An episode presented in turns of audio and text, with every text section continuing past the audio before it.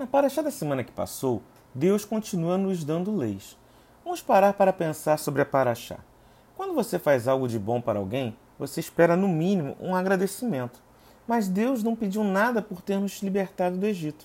Além disso, ocorreram episódios em que o povo ainda reclamou de falta de água e de comida, mesmo depois de ter visto tudo de bom que Deus tinha feito por nós.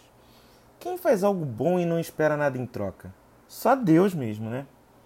Mas você poderia argumentar: saímos das leis do Egito e éramos livres, e agora temos outras leis? Que liberdade é essa que eu não posso fazer o que eu quero?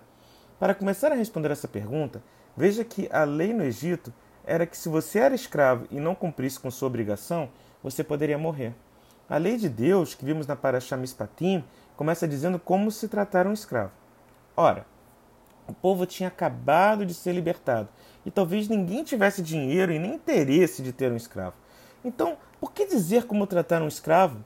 Porque o povo sabia como um escravo era tratado no Egito e agora poderia ver como um escravo seria tratado pelas novas leis.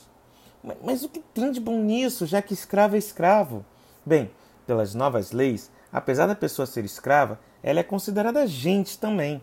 Logo, até mesmo o escravo tinha direito a um dia de descanso, que era o Shabat. E para mostrar que Deus se preocupa não apenas com os humanos, mas com os animais também, até os animais tinham um dia de descanso, que era o Shabat. Uma coisa, entretanto, pode ter lhe chamado a atenção. Estamos em 2021.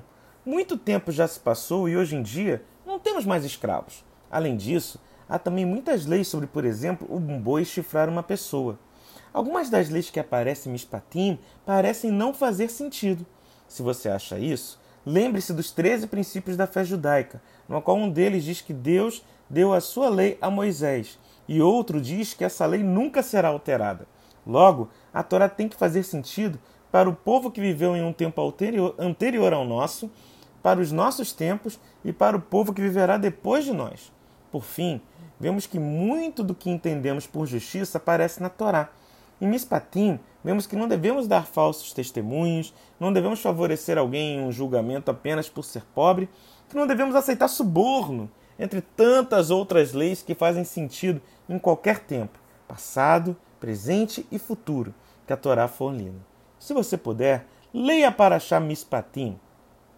Se você precisar de ajuda para isso, me manda, me manda um áudio que eu te ajudo. Meu nome é Jaques e esta é mais uma mensagem para você. Shavuot!